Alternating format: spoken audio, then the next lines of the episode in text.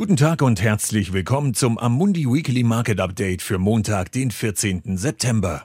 Dieser Podcast ist keine Anlageberatung und kein Angebot zum Kauf oder Verkauf von Wertpapieren. Was wir letzte Woche gesehen haben.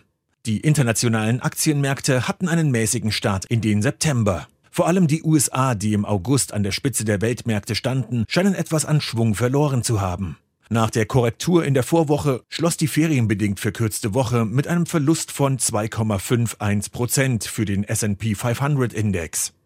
Den stärksten Rückgang verzeichneten die Aktien des Nasdaq 100. Der Technologieindex fiel um 4,6 Prozent. Überraschenderweise hatte die Korrektur des US-Marktes keine negativen Auswirkungen auf die anderen großen Aktienmärkte, wobei der Eurostox 50 Index der Eurozone sogar mit plus 1,69 Prozent schloss. Auch die Londoner Börse entwickelte sich gut. Der FTSE 100 stieg um 4%.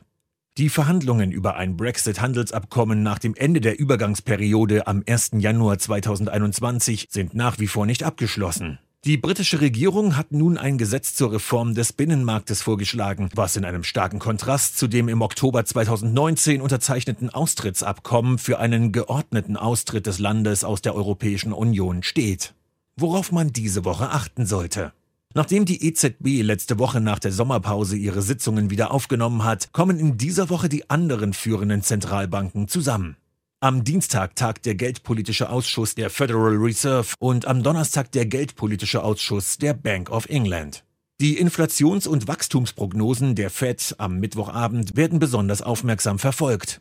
Dies sind die ersten, seit der Vorsitzende Jerome Powell ankündigte, dass die Fed vorübergehenden Inflationsanstiegen in Zukunft toleranter gegenüberstehen wird. Um den Stand der weltweiten Konjunkturerholung zu messen, werden wir Daten zur Industrieproduktion in der Eurozone für Juli sowie chinesische und US-amerikanische Daten für August und den deutschen ZEW-Vertrauensindex für September erhalten. Eine Sache noch. Die Oper kehrt am Dienstag in die Mailänder Skala zurück. Unter der Leitung von Zubin Meta findet eine Konzertvorstellung von La Traviata statt.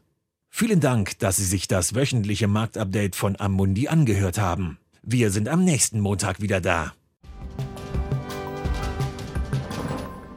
Dieses Material dient nur zu Informationszwecken, ist keine Empfehlung, Finanzanalyse oder Beratung und stellt keine Aufforderung, Einladung oder Angebot zum Kauf oder Verkauf von Wertpapieren und Dienstleistungen dar. Dieses Dokument wird von Amundi herausgegeben und sofern nicht anders angegeben, sind alle geäußerten Ansichten die von Amundi zum Zeitpunkt der Veröffentlichung. Diese Ansichten können jederzeit ohne vorherige Ankündigung aufgrund von Markt- und anderen Bedingungen geändert werden und es kann nicht zugesichert werden, dass Länder, Märkte oder Sektoren sich wie erwartet entwickeln werden. Amundi übernimmt keinerlei Haftung, weder direkt noch indirekt, die sich aus der Verwendung der in diesem Material enthaltenen Informationen ergeben könnte. Amundi kann in keiner Weise für Entscheidungen oder Investitionen verantwortlich gemacht werden, die auf der Grundlage der in diesem Material enthaltenen Informationen getroffen werden. Die Prospekte und Kundeninformationsdokumente für die von der Amundi-Gruppe angebotenen Fonds finden Sie auf der jeweiligen Website.